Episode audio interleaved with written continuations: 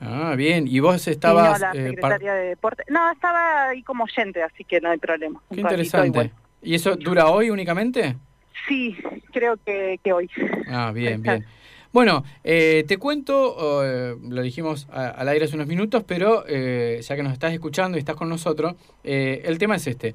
Eh, queríamos hablar con vos, Lorena, eh, primero porque te conozco sin conocerte desde hace muchos años. tu trayectoria deportiva eh, y, tu, y tu forma de ser y, tu, y tus valores han trascendido justamente la página de los diarios. eh, y todos te conocemos, pero, pero una parte tuya. ¿A qué edad comenzaste a participar en el judo? Vamos a hacer un poquito de historia. Poquito de, de historia. Dale. Yo conocí el judo a los ocho, en el CEF número 4. Ahí lo conocí, un par de meses hice, después nos mudamos Sí. con mi mamá y mi hermana al barrio San Lorenzo, así que no pude ir más hasta los 12 años que empezaron a dar en una escuela en la esquina de mi casa. Así que ahí seguí mi carrera a partir de los 12 años, digamos. Claro, desde re chiquita te venís empapando de esto que terminó siendo tu carrera, aparte con un carrerón. sí, eso es culpa de mi madre, que quería que fuéramos deportistas y nos hizo probar varias disciplinas y bueno, yo me quedé con el, con el judo. ¿Y qué otras disciplinas eh, estuviste mm, probando, conociendo, practicando? Y ahí en el CEF, en el CEF 4 hice un poco de patín carrera, destreza. Eh, después un poco más grande en conjunto volei y handball. El handball también es un deporte que me gusta mucho, pero bueno, ya estaba haciendo judo en ese momento, así que era solo de hobby. Claro. ¿Y el, el judo fue amor a primera vista o te llevó un tiempo entenderlo, adaptarte a esa lógica? Y fue amor a la fuerza, porque me llevaron a competir eh, a los tres meses más o menos que estaba haciendo, quizás un poquito más, no recuerdo, ¿Quién te a llevó? una competencia, mi profesor en ese momento, Daniel Cárdenas. Eh, a- antes, cuando hice a los ocho, me habían dicho, hay un torneo, si querés ir o no, y yo me imaginé así, onda karate kid, toda la gente, y me dio un poquito Claro. de miedito, dije no. Y ahí en el después a los 12, eh, me, me, me dijeron de vuelta de la competencia y tenés que ir, me llevaron. Y bueno, así que fui, luché y perdí. No me gustó nada de esa parte. Claro. Así que creo que eso fue lo que me atrapó, el dar vuelta el, el resultado ese. O sea, bueno, está claro igual, bueno, está claro con el diario el lunes, como quien se dice, pero tenés un espíritu competitivo alto, eh, porque otro, capaz que en la misma situación, dice, "Mm, entra a dudar. Para vos fue distinto, por lo visto. Sí, sí, eso me han dicho charlas con psicólogos deportivos, así charlas de, de, de- hablando del deporte en general y me han dicho eso. Qué raro, dice, la mayoría cuando pierde no quiere saber más nada. No, no, a mí la verdad es que no me gustó Y to- perder. toda tu experiencia, porque has participado de mundiales, de, de sudamericanas, pa- panamericanas, o sea, recorriste el mundo. Este, ¿Cómo fue esto de encontrarte con compañeros de todas partes del mundo, de, aparte de tan chica, porque estuviste en los 90, ¿cuántos años tenías más o menos en esa 15, época? 93, ¿Eh? vos en el Yo tengo 93. en este momento, tengo 42 en este momento. Mi primera competencia internacional fue a los 15 años. Claro, en el Panamericano 93. En, en Ecuador, sí, 93, Claro, exactamente. claro, claro. ¿Y cómo te fue, eh, cómo, cómo te fue tocando todo, todo, esta, todo esto, ¿no? De, de conocerte, de conocer eh, gente de otros lados, pero todo a partir de una misma disciplina y aparte que tiene Y es lo que es como, idiosincrasia, ¿no? como dicen, ¿qué es lo que te queda? Lo que te queda son los amigos, lo que conociste, lo, eh, la verdad que los amigos que me dio el deporte son increíbles en, en Argentina y afuera, tal cual. Sigo teniendo mucho contacto con muchos y encima ahora como entrenadora también me los cruzo porque ellos son entrenadores de su, de su país o de otros, así que se- seguimos teniendo un buen contacto y, y la verdad que es re lindo porque seguís creciendo a través de ellos. Digo esto porque hablando con un compañero, justo el fin, un amigo de, de otro país, me preguntaba sobre una técnica que él si estaba o no permitida y ahí debatiendo, qué sé yo, ¿viste? Entonces está buenísimo. Eh, seguimos compartiendo y creciendo. Qué bueno esto. Y esto que mencionaste al principio, ¿no? Que estás con esta cuestión de género y el deporte. ¿Cómo fue eh, atravesar, eh, siendo, siendo mu- mujer ju- judoka, que no sé eh, de las de las cosas específicas de tu deporte, ¿no? Este, ¿cómo, cómo, ¿Cómo vivís esa situación de...? Y mira, ahora que está todo el tema este con muchas capacitaciones, hablando cuestiones y demás, me di cuenta que pasé mucho, muchos eh, tipos de violencia de género, pero viste, eh, nunca me sale la palabra, como que uno ya lo tiene, como que es así. Internalizado. Está naturalizado. Sí, claro. Exactamente, entonces como que ahora me voy dando después, o sea, nunca, afortunadamente nada tan grave, quizás sí para mi carrera, porque una de las principales es que siempre había eh, seis, siete lugares para varones y dos para mujeres. Entonces siempre tenías que estar ahí, siendo que en el equipo son siete, siete mujeres y siete varones. Claro. Entonces siempre había dos lugares para mujeres y el resto de varones. Quizás eh, no tenían tanto el resultado de los varones, pero para ellos siempre había más oportunidades. Esa es una, muy, muy visible. Muy, evidente, ¿no? Sí, ahora recién se pudo, no te digo hace mucho, se pudo revertir gracias a Paula Pareto, que nos dio millones de medallas y, demostró que, las mujeres también pueden aportar y, Obvio. y bueno, ahora está eh, más equitativo. Hay cuatro para mujeres, hay cuatro para varones. claro. Y a veces hay más para mujeres que para varones, pero bueno. Bien, vos sabés, eh, Lorena, que revisando eh, los diarios del, bueno, no solamente del país, sino del mundo, eh, hubieron dos casos recientemente que salieron a la luz, que son realmente escalofriantes y polémicos y que invita a cada federación a, revisarse hacia, mí, hacia sí misma y tiene que ver con lo que vos estás planteando, pero me parece que esto es otro tono, pero quiero preguntarte lo siguiente. Mira, te doy el ejemplo. En, en Estados Unidos como en Alemania, Recientemente se han dado a conocer denuncias de integrantes del Comité Olímpico donde mujeres deportistas denunciaron a su entrenador por abuso sexual. Y el de Alemania, el, caso de abuso sexual en el equipo de natación de Alemania, donde el entrenador este, directamente también fue denunciado por, por el, las, este, eh, nadadoras, ¿no? muchísimos, la verdad que hay muchísimos casos que, que no saltan así como esto porque eh, las chicas no, no se animan y no solo por el abuso sexual, ¿eh? el abuso, el abuso, la violencia, la violencia verbal, la violencia psicológica, eso es lo peor, porque si un hombre se banca los gritos, vos también te los tenés que bancar y que te maltrate y que tenés tus ciclos menstruales, entonces claro. Eh, no puedes entrenar y nadie te lo entiende, esas cosas son re comunes. Sí.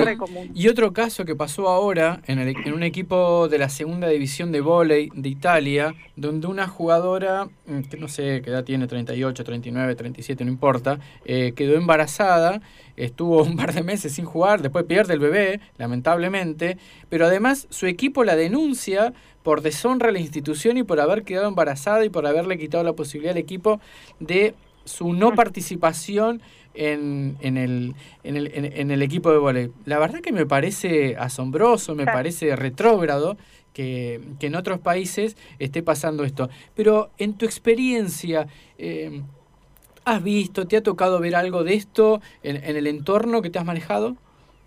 Maltrato, el maltrato, violencia, como te decía, sí, sí, por suerte, más allá de eso, no. de, de, los entrenadores con en algunos deportes quizás se nota más que en otros eh, nosotros, bueno, en deporte mixto, o sea, tenés que entrenar con los varones o nada. Ahora recién se, pues, se hacen los entrenamientos separados, mujeres por un lado, varones por el otro. Eh, pero esas cosas, afortunadamente, más allá de eso, algún caso que habré escuchado alguna yudoka de afuera, pero viste nada confirmado, porque bueno, no quiere decir que no pasó, sino que no se animan a, compartirlo. Por supuesto. Pero, pero bueno, eso es eso nada más. Por suerte no, no nada más grave me ha tocado vivir y, y bueno, ahora que está todo más así como latente, más el tema, eh, hay que estar prestando muchísima atención, ¿no? Más que, más que antes. Totalmente. Y ahora justamente te quería preguntar sobre tu rol docente este, en mi dojo team, que, que mm. estás en eso desde el 2015 me parece. Este, También, ¿no? De cómo ves a, las nuevas generaciones deportistas, este, si bien el deporte sigue siendo el mismo, tenemos una generación impresionante, una, una juventud súper linda que está re en la militancia eh, de los derechos humanos, del feminismo. Es decir, hay una conciencia mucho más grande que por suerte eh, nos ha ayudado mucho y también gracias a, a las generaciones que nos precedieron, ¿no?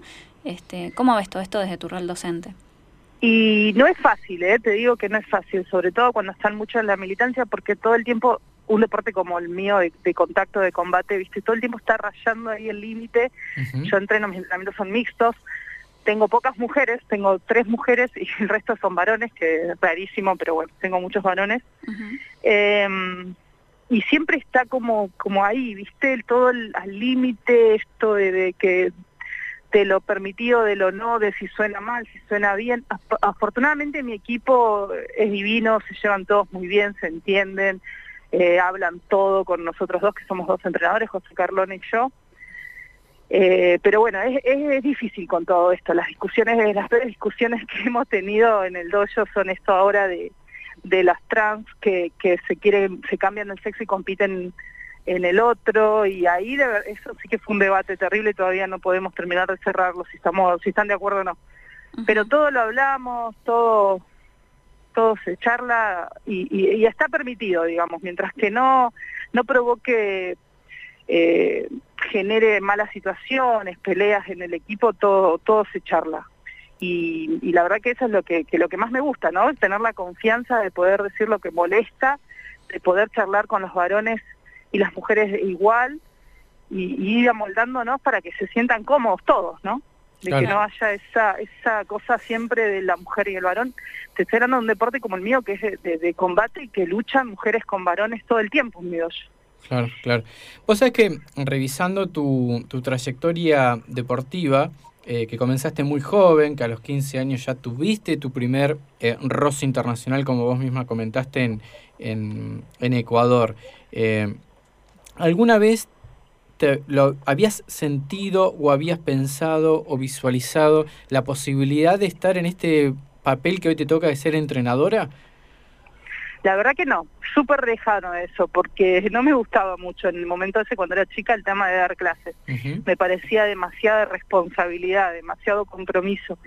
Y, lo es, pero bueno, ahora me gusta, ahora me atrapó, ahora eh, me gusta vivir, seguir viviendo de la competencia, de la, adrenalina, a la adrenalina de competir del otro lado, acompañando con mi experiencia, eh, como es tranquilizando y, viste que uno cuando por ahí lo pasó ya es otra la forma de transmitir cómo hay que hacer. Entonces eso es lo que me gusta y se ve que a mis judocas también, tanto de acá como de Nación. ¿Vos estás vinculada a la selección nacional hoy? Sí, soy entrenadora nacional de las categorías juveniles. O sea que a Paula Pareto en algún momento la tuviste como... Mm, Paula Pareto somos, no, no, Paula fuimos compañeras de, competencia, de entrenamiento. Viajamos a Beijing juntas y ya nos mm. conocíamos desde el 2003. Ah, somos muy amigas. Paula viene cada tanto a Neuquén a descansar. Ah, mira, capaz que la cruzamos por las calles a la peque. sí. Sí, eh, ¿Qué tal el tema de esto que decís, ¿no? de los viajes y todo? ¿Cómo es el tema del apoyo estatal este, a, deportes? Porque hay que, hay que tener en claro que hay que tener con todo un sistema de, hay que contar con todo un sistema que, que te apoye atrás, una, una familia eh, que te apoye, una, una red, ¿no? Este, ¿Qué tan accesible es y mira, eh, ha mejorado muchísimo el tema del apoyo, porque, bueno, al principio cuando yo empecé era estar juntando plata, pidiendo plata un poquito de acá, un poquito de allá para poder para poder llegar a alguna competencia, no había plata para todos, o sea, Nación le pagaba a algunos nada más, no a todos, y generalmente eran varones. Entonces había que buscar y era difícil. Ahora, afortunadamente, con la creación del ENAR, eso ya no pasa. El que tiene los, eh, los resultados viaja y listo. Y a nivel provincial, los deportistas que todavía no llegaron, digamos, a ese nivel para llenar los banques, también tienen apoyo y, la verdad que están estar contenidos y, está bueno. Sí, mejoró mucho, pero bueno, viste que son épocas de poco apoyo, de mucho apoyo y así. Claro, en general está mejor. Bien, eso, eso está bueno marcarlo. De hecho, ahora que lo mencionás, lo del INAR, me parece que aquí vamos a tener que desarrollar ese espacio en algún momento, porque lo que vos acabás de decir, Lorena, que en algún momento hay más apoyo, en otro desaparece, eso afecta directamente a la planificación de, de cada federación y, de los deportistas, ¿no es cierto? Porque te, desconcentra, digamos, y te saca recursos y estructura. A mí, sí, a mí me ha pasado estar hasta último momento esperando si me pagaban el pasaje o no sea, una semana antes de, la, de un torneo importante todavía no sabía si iba a poder estar. Me ha pasado quedarme y me ha pasado ir. ¿Y, cómo vivías esas horas previas o los días previos? ¿Qué te pasaba por la mente? ¿Te da ganas de dejar todo o, seguías igual? Y era como un algo que, que, que, siempre estaba ahí, parte del entrenamiento, decíamos nosotros en broma, esto es parte del entrenamiento. Pero pero bueno, no, qué sé yo, creo que una de las cosas que me hizo llegar hasta a donde llegué fue que nunca me, quedé, porque algo me saliera mal, no dije, bueno, listo, no me van a apoyar, no sigo más. Siempre insistí porque mi sueño era llegar a un Juego Olímpico. y, qué lindo, qué lindo eso. Ahora que, mm. que como, como judoka desde otro lugar, ¿no? Con esto que decís vos, de, de haber estado en ese lugar de la competencia de más chica y, poder dar esta tranquilidad, ¿no? ¿Qué le dirías a, a nuestros jóvenes deportistas en general, ¿no? Sea de la disciplina que sea, este, o quizás a nuestros niños que están recién empezando o que no se animan a empezar este, a incursionar en un mundo tan lindo y que te puede abrir tantas puertas como te, las ha abierto a vos, ¿no?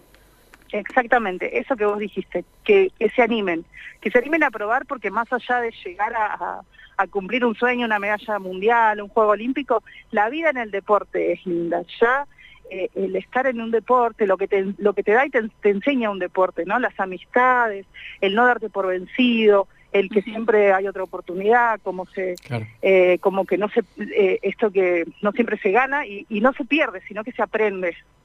Eh, todas esas cosas. La verdad es que yo ahora, mi vida fuera del deporte, a veces me he puesto a charlar con gente y es otra la actitud ya de cuando vos fuiste deportista y un día te tocó perder y otro día te ganar y te lastimaste y te recuperaste. Es como que, que estás preparado siempre para seguir, ¿viste? Esa fuerza, esa voluntad que te da el deporte, creo que, no quiero decir que no sé si no no sé si hay otra cosa que te lo dé, sobre todo cuando sos joven. Ahora algo con lo que peleamos mucho es que los adolescentes ahora son muy, como que quieren todo ya, ¿viste? Se frustran muy pronto.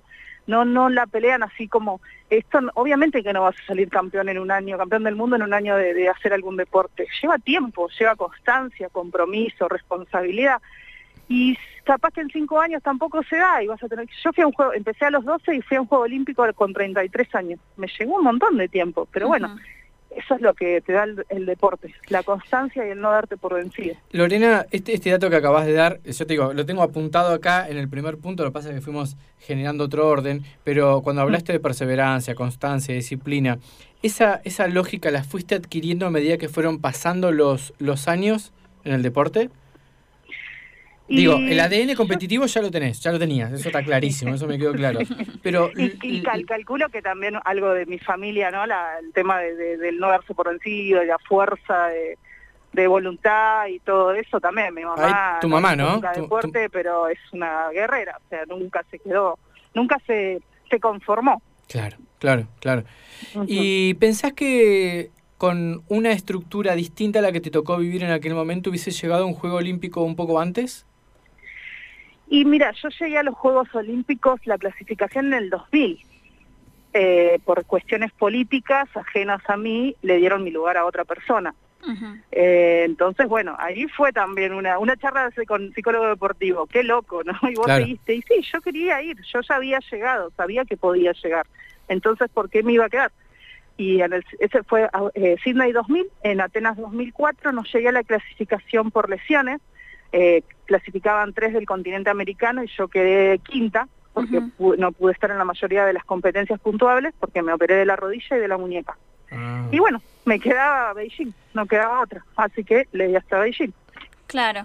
Y esto que venís mencionando hace rato, ¿no? La presencia de la salud mental, de que tuviste psicólogo deportivo, ¿no? Qué, qué importante es. Eh, no, no, no, no, tuve psicólogo deportivo. Eh, acá en el ah. Ministerio de Deporte trabajo con un psicólogo deportivo, he tenido charlas con psicólogos deportivos, así por ejemplo en un programa de radio una vez me invitaron y estaba Julieta Gamarra, que me encanta, es una excelente eh, psicóloga deportiva de acá en Neuquén, y charlé esto con ella, justo de esto estábamos hablando, pero fue una charla así de, del deporte en general, ¿no?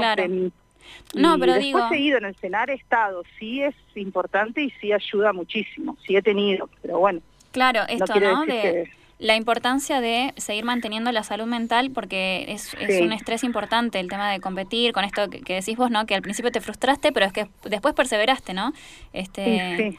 Pero que... Y, es, es, digamos, por ejemplo, Paula Pareto tiene un psicólogo que ahora está en el comité, parte del Comité Olímpico del ENAR, y él, eh, todos, después de, de, haber llegado a ser eh, medallista olímpica, recién ahí lo conoció y le acompañó a seguir porque es como dicen, no es imposible llegar, lo más difícil es mantenerse en ese nivel. Y Paula viene manteniéndose hace tantos años que necesita ese apoyo, esa descarga, ¿no? Que por ahí eh, hay muchas otras cosas que te afectan a la hora de luchar, porque uno dice que tiene que estar mentalmente fuerte para luchar, que pero vos te, afecta toda tu vida en ese momento, que tenés que Eh, entonces, bueno, sí es difícil, sí es necesario. Contame cómo es este vínculo. Vos sos mamá, ¿no es cierto, Lorena?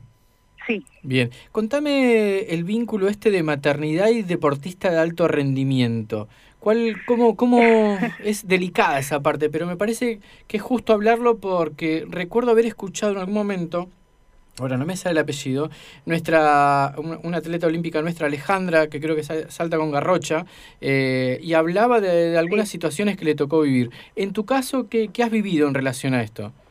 Alejandra García. Sí, Alejandra eh, García, gracias. Una genia. Sí, compartimos en el, en el CENAR épocas, por eso me acuerdo. Eh, a mí, bueno, ahora como, como entrenadora sí se me está complicando un poco porque principalmente, bueno, podés viajar con tu hijo a las competencias. Claro eso, viste, ahí yo no sé si vos no podés porque no se debe o por qué. Y, se me está costando la parte. Yo no creo que vaya a dejar a mi hija y me vaya a un mundial en Rusia. Eh, tiene recién dos años, así que esa parte me está me está costando bastante. Es difícil. Sí, eh, ahora con todo esto que se está charlando de la igualdad, de que las mujeres más tienen que estar más eh, involucradas en el deporte, que hay más cupos y todo eso, y a mí se me hace re difícil el tema este de, de, de, de, qué, de qué, de qué hago. A mí me encanta la competencia, me encanta ir a los torneos, a los entrenamientos, estar con la, con la judoka, disfrutar de eventos súper importantes. Pero no sé si voy a dejar a mi hija para eso, ¿viste? Claro, y en esto, ¿tenés algún tipo de acompañamiento institucional? Como por ejemplo, ¿no? Se me vino a la cabeza la imagen de la importancia de las guarderías en las escuelas donde hay eh, tasas importantes de embarazo adolescente, ¿no? Como para que las estudiantes puedan seguir estudiando, valga la redundancia, este, en tu caso, ¿no? Eh, y que en todos lados, en, todo ámbito de trabajo, debería haber un apoyo institucional para la maternidad y la paternidad. Este, en tu caso, en, el tema del deporte, ¿hay algún apoyo institucional para, para tus... Y ahora, eh, yo el problema es, cuando estoy en Neuquén trabajando y dando en las clases de judo, eso no, digamos, no sería problema, porque la mando a una guardería, no hay problema, y en el dojo ella se la clase con el resto. Claro. Y el tema es cuando viajas. O sea, por ejemplo, hace dos años una concentración en el CENAR, 2019. Eh, eh tenía no un año, apenas había cumplido un año. Y, y la técnica nacional, la head coach, que es la entrenadora de Paula Pareto, decía, vení y te alojamos en el CENAR. Y no me pareció a mí, ella dice, lo peleamos porque ahora como todo esto, no me pareció lógico, porque el Senado no está preparado, no porque no debería, sino porque el Senado no está preparado. Yo no puedo llevar a un bebé a una habitación donde al lado hay chicos que a los días tienen que levantar temprano a, entrenar. Sí, entiendo. Igual mi hija es súper tranquila, no se escucha, no sé, es una genia. Pero, pero bueno. Claro, es una eh, cuestión estructural. esa es mi duda. Pero, es pero, pero es algo para... un lugar? Claro, pero es algo para seguir pensando, porque lo que estás planteando eh, no, es, no creo que sea tu único caso.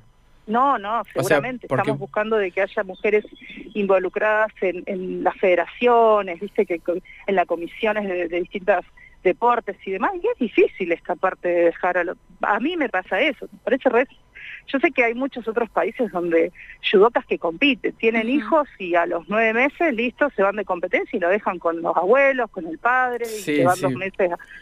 yo he visto cubanas que hacen eso, pero bueno, viste, yo no estoy preparada. No, no, yo creo que tampoco y estaría en preparado. Argentina estamos preparados para eso. Claro, es, es todo aparte también esto de tener una red que no todo el mundo la tiene y que además hay una cierta carga sobre ser mujer y tener que hacerse cargo de esa maternidad mucho más presente que quizás desde la carga social que se le otorga a los varones que no la tienen tan presente, eh, más allá de las, de las particularidades que puede haber en cada familia, ¿no? Este, hay, hay una presión extra sobre el hecho de ser mujer, madre, profesional.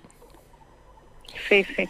Bueno. Por eso, ¿viste? Eso, esa, es mi, esa es mi duda y eso yo no eh, habría que, tendría que haber un lugar, yo podría ir a un mundial con mi hija y tendría que haber un, me lo permitir, tienen que permitir, esa es mi duda, ¿viste? Yo no lo quiero pelear, simplemente Claro. Yo prefiero estar con mi hija en este momento. No, no, Aunque me encanta el otro. ¿eh? Yo creo que yo creo que está claro, entiendo tu punto de vista. Eh, yo creo que lo que dice Abril es cierto. Eh, en algunos casos los hombres también nos pasa lo mismo.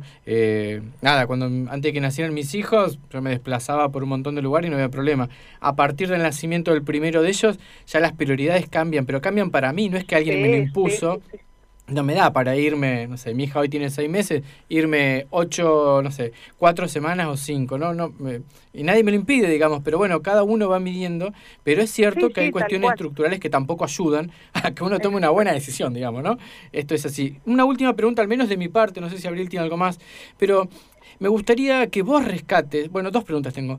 La primera esa es, ¿qué entrenadores o entrenadoras han marcado un poco o fuertemente tu proceso como deportista hasta llegar a decantar hoy a, un, a la entrenadora que sos? Y mira, a ver... Eh, tu mamá es una, yo no tengo duda. Ahí, cabeza de serie, tu mamá, ahí está, la primera. Ella, todo, todo lo que eh, lo que hizo para que me, involucre, para que esté en el deporte y después para que me mantenga, ¿no? En el deporte, era la que me preparaba la comida, me hacía el bolso y todas esas cosas. Una genia. Sí, después, eh, qué sé yo, tuve eh, entrenadores muy que, me dieron ejemplo, preparadores físicos, Tigran Carañán es uno que ahora está en la selección, estuvo en Neuquén, eh, Fabián Marín es un preparador físico de acá de Neuquén que me acompañó mis últimos años de carrera y la verdad es que él eh, me puso fuerte para cerrar bien la carrera, ¿viste? Yo fui a los Juegos Olímpicos después de varias lecciones importantes y él me, me armó de nuevo, digamos. Me marcaron, pero tengo que ser un poco más mala en esta parte, porque creo que lo que más me marcó es lo que no me gustó de los entrenadores que tuve, de la ah, gente con la que me crucé. Lo que no me gustó y me quedé para tratar de que sea diferente, ¿viste? Sí. Eh, creo que eso me, me, me decidió a ser parte de, un equipo. Mencioname dos casos de cosas que no te hayan gustado y que, y que, y que vos tratás de no, de no reproducir hoy. Eh, ser súper autoritaria, de que las cosas se hacen porque lo digo yo, aunque se los digo a mis alumnos, pero no me dan bolillo. Eh, no, es otra generación, olvídate. De trabajar con, como equipo. Eh, por ahí en un momento eh, no era así, no fue ya en la selección y demás, ¿viste? Todos trabajamos para que uno mejore. No, acá trabajamos para que mejoremos todos.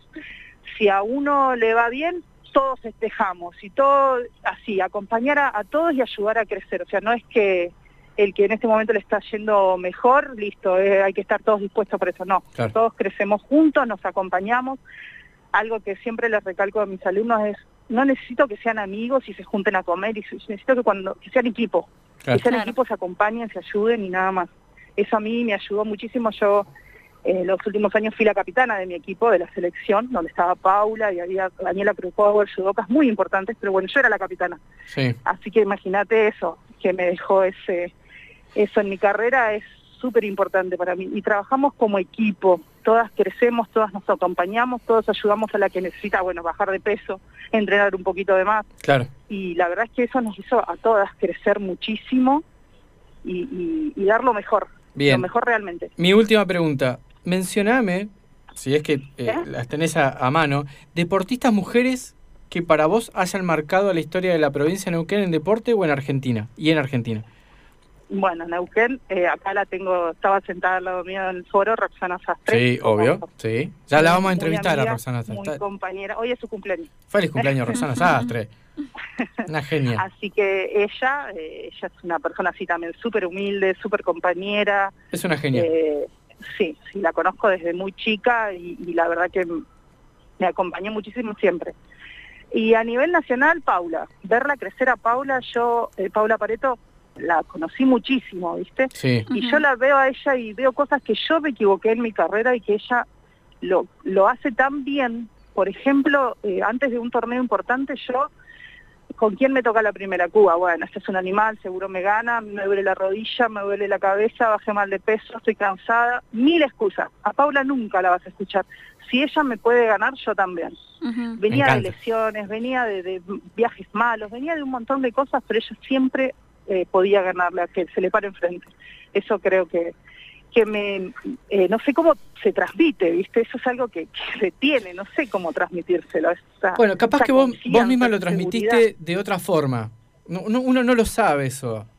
Mm. A mí me parece que una vez también enseña, como vos decís, bueno, a mí me enseñaron con, con lo que no quiero repetir. Y capaz que Paula en algún momento te vio a vos o vio a otro y dijo... Ella me pone siempre, ¿eh? me pone en sus notas, siempre me pone como, como ejemplo. Sí, sí, y me, me, nombra. Bien, escúchame, te dejo con Abril. Una última cosa, déjale un cariño enorme a Roxana Sastre, quien no he tenido el gusto de conversar personalmente con ella, pero la, vamos a tener acá, porque para mí ella, como Lozano, como otros deportistas, son eh, tienen una, un capítulo especial en este espacio radial. Así que un cariño muy grande para Roxana. Dale, le digo, gracias. Lorena, yo tenía esta consulta, ¿no? Con esto que venís diciendo que aprendes y, te, te, venís nutriendo de tus colegas, ¿no? Qué importante es tener, eh, a modo quizás de, análisis o pensamiento en voz alta, ¿no? Este, qué importante tener modelos a seguir eh, en, en, tu juventud, en, en, el ámbito que sea, ¿no? En tu caso en el deporte, este, en nuestro caso será la radio, o sea, digo, ¿no? Este, es, me parece fundamental esto también de, de la difusión de la figura, de, bueno, vos como mujer neuquina, judoka, mamá, o sea, en todos tus roles, este, y, dar a conocer tu figura mm, justamente, ¿no? De, de las nuevas generaciones que, que, te están escuchando, que se están animando, que están, viste, como, qué lindo es poder tener eh, modelos a seguir. ¿Se cortó? Hola. Se cortó. Mira. Ah, ah, ah la última parte. Pero está, bueno lo que planteas. Me parece que las referencias eh, siempre nos ayudan y nos allanan el camino. Sí, sí, totalmente. Eso, y, y las referencias se potencian cuando hay camaradería. Sí. Eso, eso está buenísimo lo que planteaste. Mira, 18 y 55, Abril. Se pasa volando el tiempo. Eh, Lorena Briseño, si estás escuchando, te mandamos un cariño muy grande. Muchas gracias por tu tiempo. Muy lindo todo lo que dijiste. Hay varios temas que fuimos apuntando acá para seguir trabajando. Pero bueno, eh, hicimos, tratamos de hacer una entrevista en profundidad. Queremos hablar, queremos escucharnos. Conocernos. Sí, conocernos un poco más. Porque además me parece que en la página de los diarios prevalece mucho la figura masculina en el mundo del deporte. Eh, y reconocer que el deporte no es solamente masculino ni le pertenece. Hay grandes deportistas, varones, son unos genios, pero también tenemos mujeres que son fantásticas. Mujeres y, diversidades y también. Diversidad que se están presentando cada vez más. Y para lo cual también es re importante y nunca dejo de destacar, ¿no? El tema del, del cupo, del cupo que, bueno, el año pasado, por ejemplo, yo estuve mucho con tema de cultura, este que se ha abierto cupo eh, para las mujeres y diversidades en música, por ejemplo, acá en Neuquén,